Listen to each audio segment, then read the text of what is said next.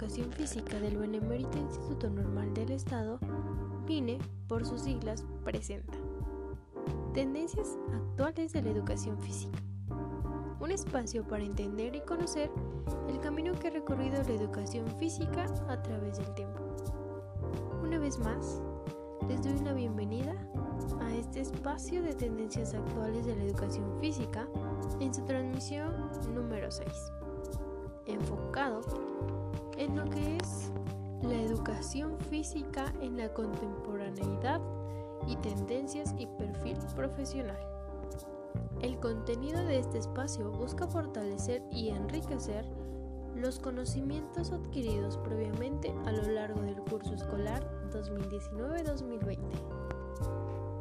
Para comenzar, hoy nos basaremos en una lectura que nos brinda persona Margarita María Benjumea Pérez. Bueno, para entender más acerca de, esta lectura y los diferentes conceptos que abarca la misma, debemos concentrarnos y entender que los territorios teóricos de la educación física instalados en la contemporaneidad se hace necesario dar un rápido recorrido por los preceptos que se constituyen en su punto de partida. Bueno, el dualismo, como corriente filosófica desde Aristóteles, pasando por el cristianismo, ha sido caracterizado por la comprensión del ser humano como realidad dividida en dos entidades totalmente separadas, que pueden concebirse y existir la una sin la otra. El cuerpo, como mero instrumento de la mente, espíritu, es material y su esencia es la extensión, así que es considerado como objeto y fragmento del espacio visible, separado del sujeto conocedor. El alma es sustancia espiritual, cuya esencia es el pensamiento. Pero también el alma permanece al pensar. El cuerpo es considerado más como una máquina rígida por leyes generales de la mecánica. En esta fisiología eh, da prioridad a la preocupación por la formación del espíritu y la superioridad del mismo. Se posiciona en la construcción del pensamiento racional y que a su vez sienta firmes bases con la formulación moderna del dualismo de Descartes. La contemporaneidad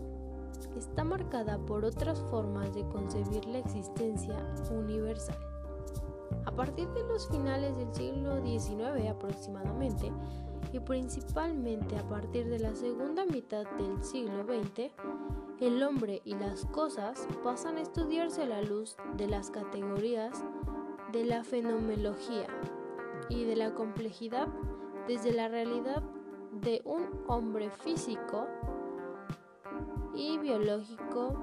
también antrópogo y zoológico. Aquí se inscriben entonces una serie de rupturas paradigmáticas que han de marcar de manera relevante las tendencias actuales de las ciencias y disciplinas en esencial las que son especialmente las sociales y las humanas, y entre ellas la educación física, que hoy es un tema que nos ocupa. Por lo tanto, no es solo el sujeto el que construye la realidad, sino que la realidad ya está, pero también construye al sujeto. Aparece entonces el concepto de corporalidad como una estrategia compleja, superando el concepto limitado de un cuerpo propio, nacido en el dualismo cartesiano. Thomas Hanna, 1972, retoma los principales planteamientos que a finales del siglo XVIII son desarrollados por Kant, Locke y Hume, quienes, en busca de los enigmas sobre el conocimiento humano, realizaron una revolución que pasa de ver al cuerpo como un mero recipiente vacío a explicarlo como una entrada a la experiencia sensorial que da organización real a la relación del ser con el mundo. El otro paradigma filosófico, el de la complejidad, va más allá de las certezas observando los objetos de conocimiento como fenómenos. Desde esta visión, la educación somática no se reduce al conocimiento de las partes que componen el cuerpo, sino a la incertidumbre que emerge de la relación del ser con otro, con la naturaleza, su historia y su corresponsabilidad, desplazando el determinismo y evitando el reduxismo del paradigma de la simplicidad o paradigma cartesiano, que dio cimiento a la razón y género del avance de las ciencias positivas, fundando una ceguera unidimensional que es la segmentación de las ciencias y la fragmentación del ser humano. Las teorías de Wallon como padre de las técnicas del cuerpo son de hecho consideradas la piedra angular del edificio de la psicomotricidad y a su vez la génesis desde donde se fundamentan los nuevos paradigmas del concepto cuerpo, donde se pueden negar obviamente el papel de las obras de Piaget, Freud y Ajero Guerra. Los aportes hechos a la neuropsicología y por la neurofilosofía, con los que los trabajos de los biológicos chilenos Humberto Mutara y Francisco Varela empezaban en esos años a develar la fundamental e íntima codependencia entre fenómenos vitales y la cognición. Es el horizonte de la educación física desde sus tendencias contemporáneas? Bueno, en el universo de la educación física desfilan una serie de teorías y técnicas contemporáneas que se contribuyen en los diferentes paradigmas filosóficos citados dejando entrever en muchas de ellas una esperanza de superación de ese dualismo antropológico, perdón, antropológico racionalista, presentando una, una intención pedagógica humanista en procura del desarrollo del ser. También en esta década se ventila entonces una ráfaga de nuevas inspiraciones teóricas que hacen suponer un crecimiento acelerado del epísteto disciplinar de unas posibilidades para la educación física. En conclusión, y basándonos en la reflexión que Manuel Sergio propone en torno a la motricidad humana, emerge de la educación física, pero la sobrepasa ampliamente ya que no pretende sustituirla ni tampoco sustituir el desempeño profesional de sus actores,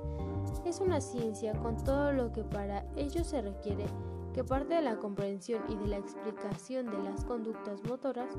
miren el estudio y constantes tendencias de la motricidad humana en el orden del desarrollo y de la sociedad, teniendo como fundamento simultáneo lo físico, biológico y antropociológico. En la actualidad,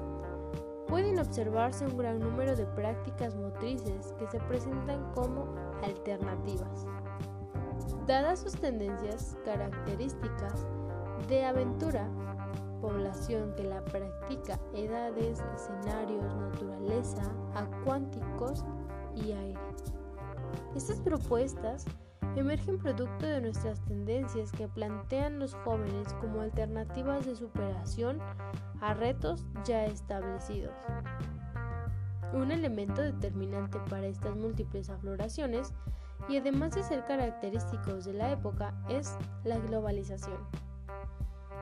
propia de la vida moderna, como portadora de sugerentes modos de vida que impactan tanto la realidad como los imaginarios, ideales y expectativas de los sujetos, enraizando cambios profundos en las culturas, ya que en las manifestaciones motrices donde subyacen y emergen características determinantes del ser y el contexto que representa lo que representa.